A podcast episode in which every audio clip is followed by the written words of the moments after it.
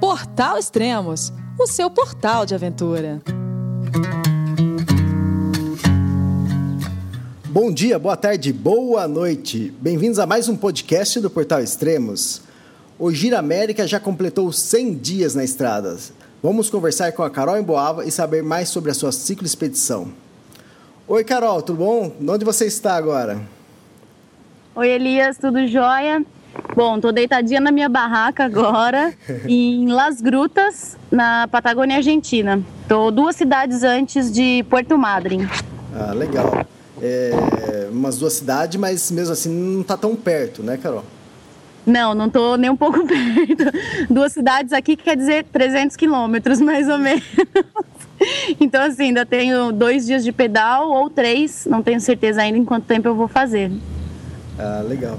E, e aí, completou 100 dias a expedição? Já passou? Quantos dias está agora? Caramba, hoje está fazendo 104, 103 dias.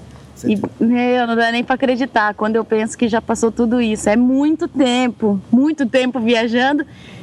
Às vezes eu sinto que parece que faz muito tempo que eu estou viajando, mas tem hora que parece que foi mês passado que eu saí de casa. é uma sensação bem, bem louca mesmo. É, legal. Nos Estados Unidos, oh, até que no Brasil mesmo, eles têm costume de, quando um novo governo entra, é, quando passa 100 dias, eles fazem uma avaliação né, de como está o governo. E sua cicloexpedição, como é que tá? Qual a sua avaliação dos 100 primeiros dias? Caramba!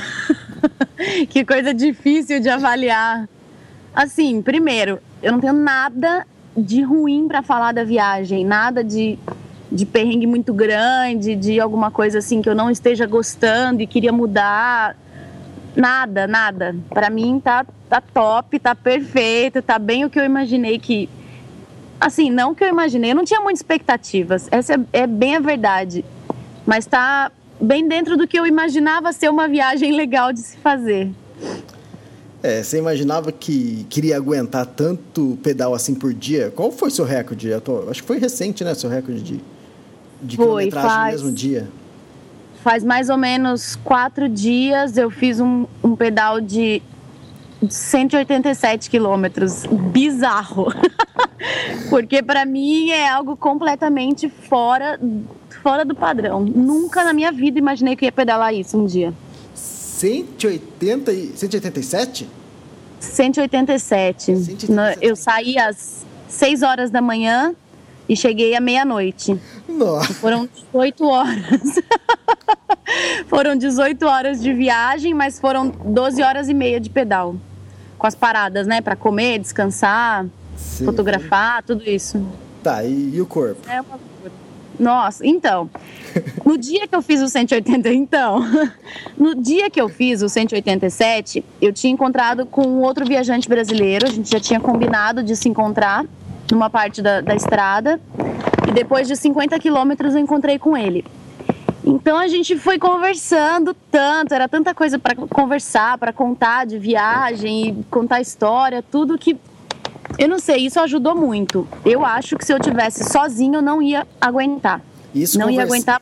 Isso conversando e pedalando. Conversando e pedalando. E vai distraindo, porque você tá sozinho, é.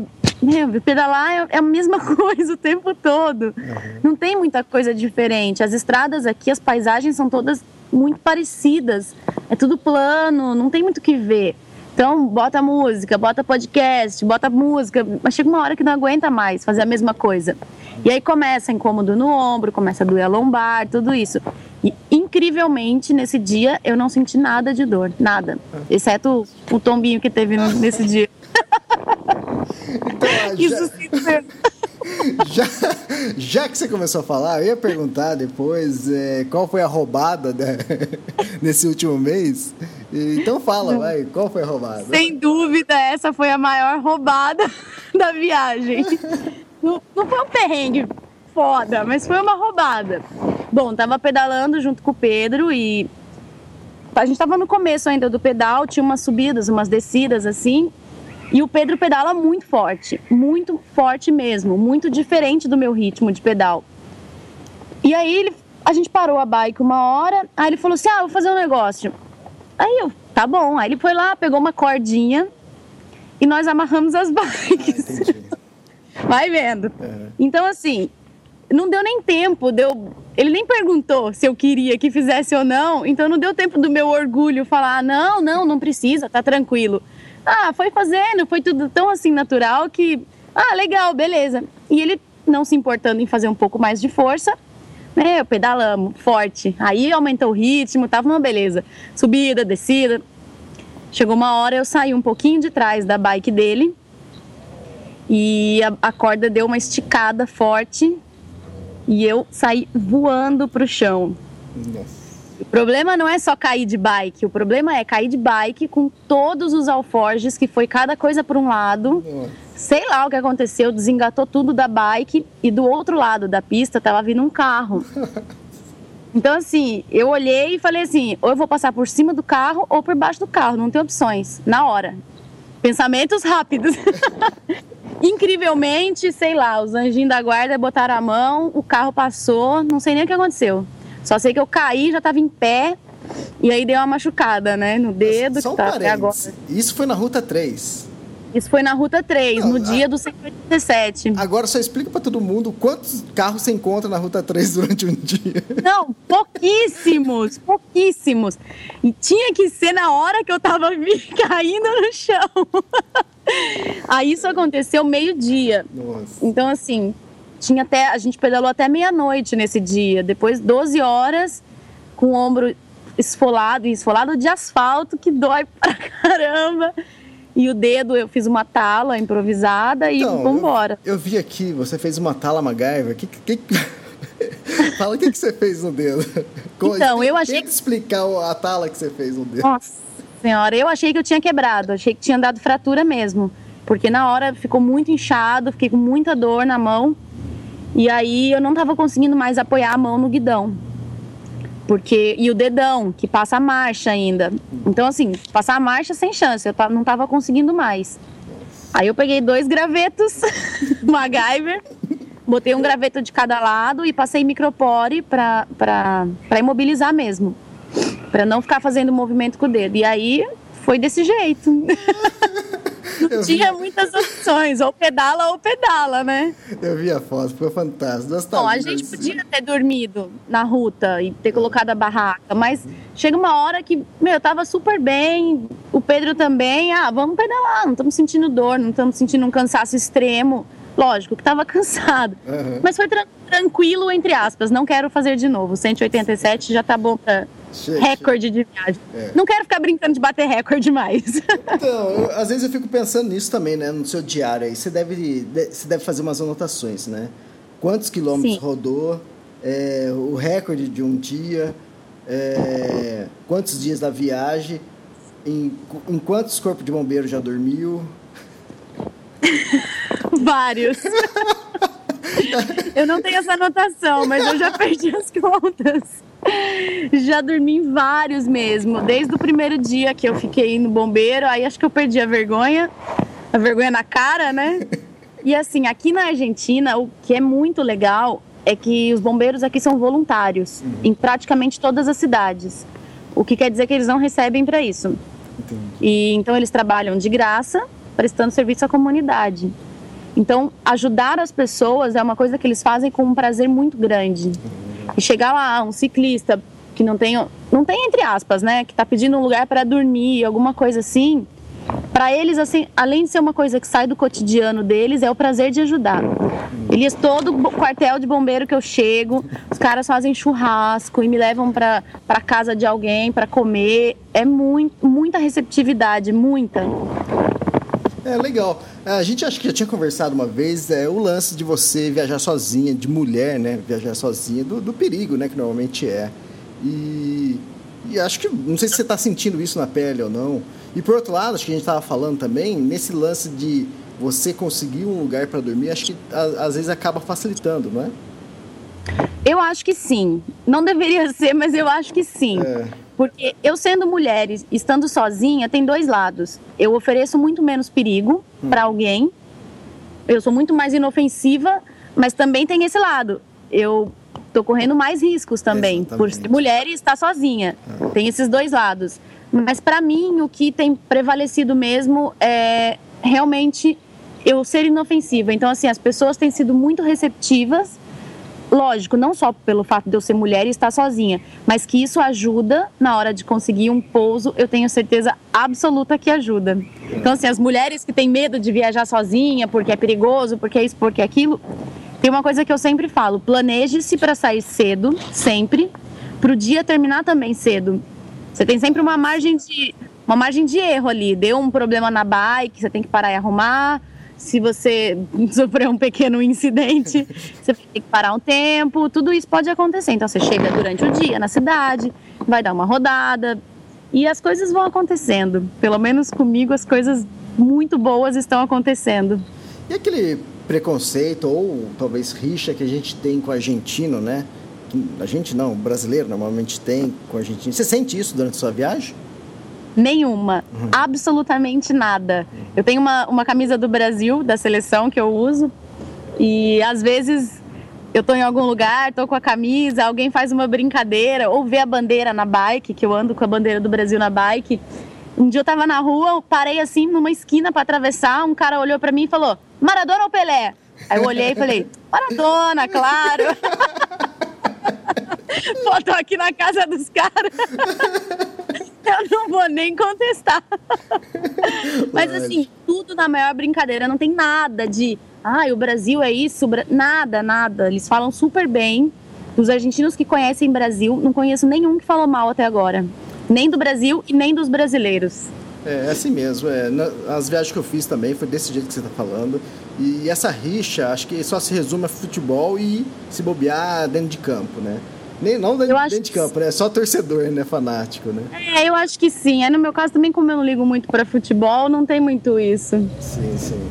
E fala um pouco também do, dos encontros e das despedidas que você está tendo durante a viagem aí. Tem, tem umas coisas emocionantes, não tem? Tem, porque, meu Deus, eu não sei se eu que sou muito emotiva ou as coisas que estão vindo. as coisas que estão vindo numa avalanche muito forte, eu não tô. Às vezes eu não seguro a onda, não. Teve uma. A última casa que eu fiquei, que foi algo muito especial, era um casal com dois filhos. Eles me receberam e, óbvio, eu não os conhecia. É. Foi uma indicação de uma outra pessoa que eu fiquei numa casa, numas três, quatro cidades antes. E aí fiquei com as crianças, tudo, foi muito legal. Passei três, três dias lá. E no dia de ir embora, tô sentada na mesa do café da manhã, 5 horas da manhã. Aí ela foi acordar o menino mais novo. Aí ele me trouxe um presente, um caderno assim de anotações. E tinha um recado muito bonitinho, muito especial escrito, dizendo que, que ele gostou muito de eu passar lá. E ela me disse que na noite anterior ele chorou por mais de uma hora antes de ir dormir. Que não queria ir dormir, que não, não sei o quê, tava triste. Aí eu, ah, mas por quê? Por causa de você, Carol. Deu, ah, mas eu, o que, que eu fiz? Meu Deus! Aí ele falou, ah, é porque não é sempre que passa uma brasileira assim na nossa casa, ainda mais assim, tão legal que nem a Carol. que legal. Nossa, a hora que ela contou isso, e a hora que ele me deu o caderno com as coisas escritas, mas foi uma choradeira. E isso tem acontecido em muitos lugares, muitos lugares. Rola uma, uma, uma identificação, uma empatia tão grande que as pessoas me recebem tão bem que aí eu, a frase que eu tenho usado é que o difícil não é chegar, o difícil é partir. Chegar é difícil, porque são dias de pedal, tem dias difíceis, tem, tem tudo isso. Mas ir embora, meu Deus, é a parte mais difícil que tem. E uma viagem acima é eterna despedida, né, Carol? Todo dia você está tá despedindo, né? Todos os dias, todos os dias. Às vezes eu fico três, quatro dias num lugar, mas praticamente cada dia eu durmo num lugar diferente. Uhum. E como eu tenho sido muito receb... eu tenho recebido, uh, como é? Eu tenho ficado muito na casa de pessoas que um faz contato com o outro e vai passando para frente. Então assim, tem acontecido bastante disso. Fora isso, o pessoal de quartel de bombeiro também, que tem sido muito, muito massa, muito gente boa. Legal. E os encontros com os outros cicloviajantes, como, como tem sido? Bom, na estrada mesmo eu não tenho encontrado com muitos. Se eu encontrei com um no Uruguai, depois mais dois e acho que mais um só, mas assim, tudo cruzando e nenhum deles parou para conversar comigo. É. Eu não sei se eu tô. Já tô tão fedida que. Eles vão sentindo que o vento encontra assim, fala aí, não vou nem parar. É. Não, só pode ser isso, porque eu super receptiva. Oh, bom dia, bom dia. O pessoal dá só com a mão e vai embora. E eu fico ali no, no, no vácuo esperando para bater um papo. Nada, tá difícil essa parte. Eu encontrei com o Pedro agora faz quatro dias mas a gente já estava se falando pela internet e já tinha combinado de se encontrar e pedalar um trechinho juntos. Então, foi bem legal esses quatro dias também, foram bem legais. Tá, e ele já foi, já foi embora? Já, ele foi embora ontem porque realmente o ritmo dele é muito diferente do meu uhum. e aí não dá para pedalar junto. Para ele é complicado ficar muitos dias parado Uhum. E para mim é, é, o ideal. Eu, eu paro, descanso, espero um dia que o vento está ajudando um pouco e continuo. E ele entrou na Argentina um pouco antes, então o visto dele vai vencer um pouco antes, tem tudo isso. E... Precisa dar uma acelerada. E teve um, você encontrou um casal também de ciclista? Encontrei. Eu estava na ruta, pedalando num dia complicado de pedal, louca para chegar no lugar, mas ainda estava bem longe. E um carro passou por mim, parou e veio, veio conversar. Um cara veio conversar. E aí ele me disse que era um cicloviajante e tal, que recebia a gente na casa dele, que morava com a mulher dele, que também era cicloviajante, e me convidou para ficar lá, ou para passar e almoçar, se eu quisesse, só isso, e seguir depois. No fim das contas, eu acabei ficando dois dias na casa deles. é sempre assim, né? Eu chego para ficar uma noite e fico dois, três dias. Aí, ele, aí eles contaram a história, que ela tá, eles, os dois estavam indo para o Ushuaia, ela é uma argentina e ele é um francês. Ele estava descendo do Peru para o Ushuaia e ela começou na Argentina e estava descendo também. E aí um dia ele pegou um caminho errado, se equivocou, eles se encontraram no meio do caminho, desceram até o Ushuaia juntos e estão juntos até hoje. Já faz acho que dois ou três anos, se eu não me engano. Depois disso fizeram uma puta viagem pela Índia de nove meses. Legal. Uma história muito, muito legal mesmo. É, legal. E outra, essas coisas acontecem se você sai de casa, né? Que nem você também estava falando, né? Você tem receio de começar uma viagem, mas você tem que pôr na estrada. Aí acontece tudo, né? Sim, se você ficar em casa, não, realmente não vai acontecer nada. E na viagem também, Elias.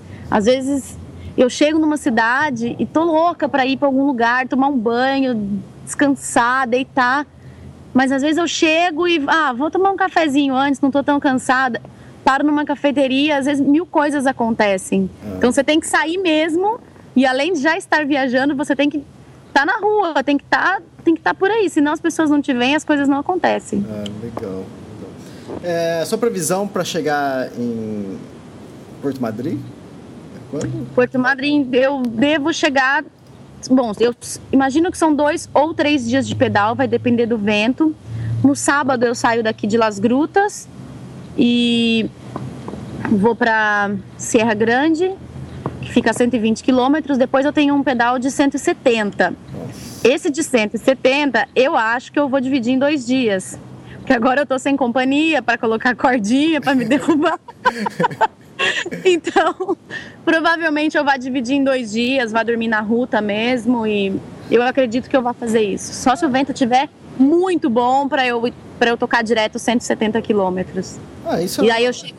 Era uma dúvida também. Você já, porque sempre fala que você dorme nas, nas casas do, do pessoal que te convida, mas você já dormiu na ruta já? Na rua, né, na estrada? Não. Eu dormi, eu dormi no Brasil, estava junto com a Carol Candiago, que estava me acompanhando o trecho do Rio Grande do Sul.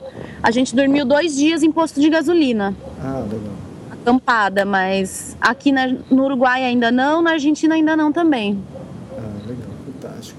Agora, Bom, daqui para frente, acho que isso começa a acontecer mais, porque as cidades são, têm umas, umas distâncias bem grandes agora entre elas, então pode ser que agora comece a acontecer mais isso. É, exatamente, pode ser, pode ser mesmo. Legal, então, a gente volta a se falar daqui um pouco menos de um mês para fazer mais uma para fazer mais um podcast sobre o que está acontecendo com você e é legal, é legal ouvir suas histórias, todo mundo que que está escutando, está baixando, fazendo download, todo mundo comenta e está gostando também. E vamos ver, vamos ver o que acontece mais nos próximos Legal, Elias. Que bom. Mandar um beijo para todo mundo que tem paciência de escutar as histórias. Não, é legal. Espero que aconteça muita coisa boa ainda pela frente, que eu possa vir contar várias coisas legais aqui. Tá bom, então. Obrigado, Carol. Até mais. Valeu, Elias. Um beijo. Tchau, tchau. Tchau.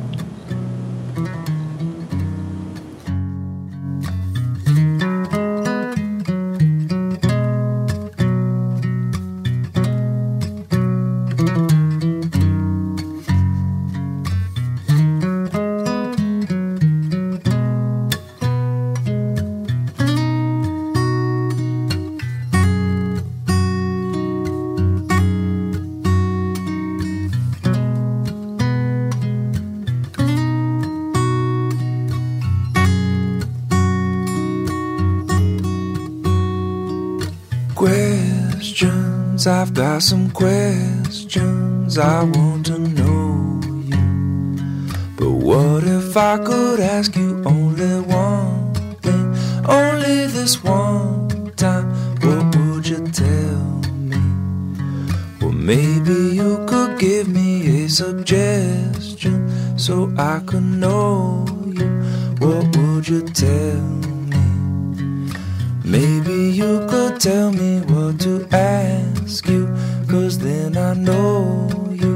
What would you tell me? Please tell me that there's time to make this work for all intents and purposes. And what are your intentions? Will you try?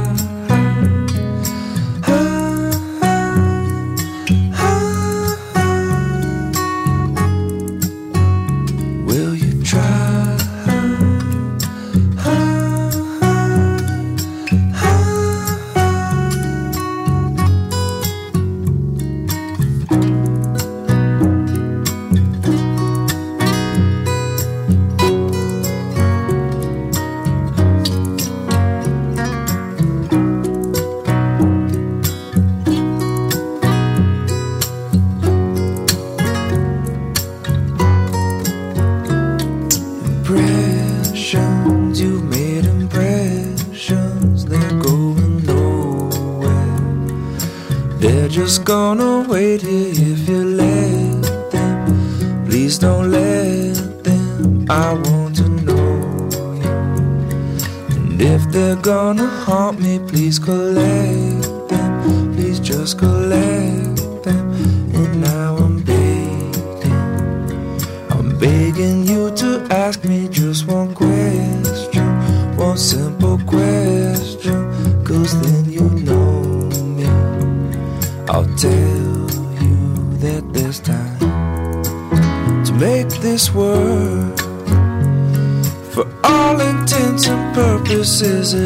For my own. What is a heart worth if it's just left all alone?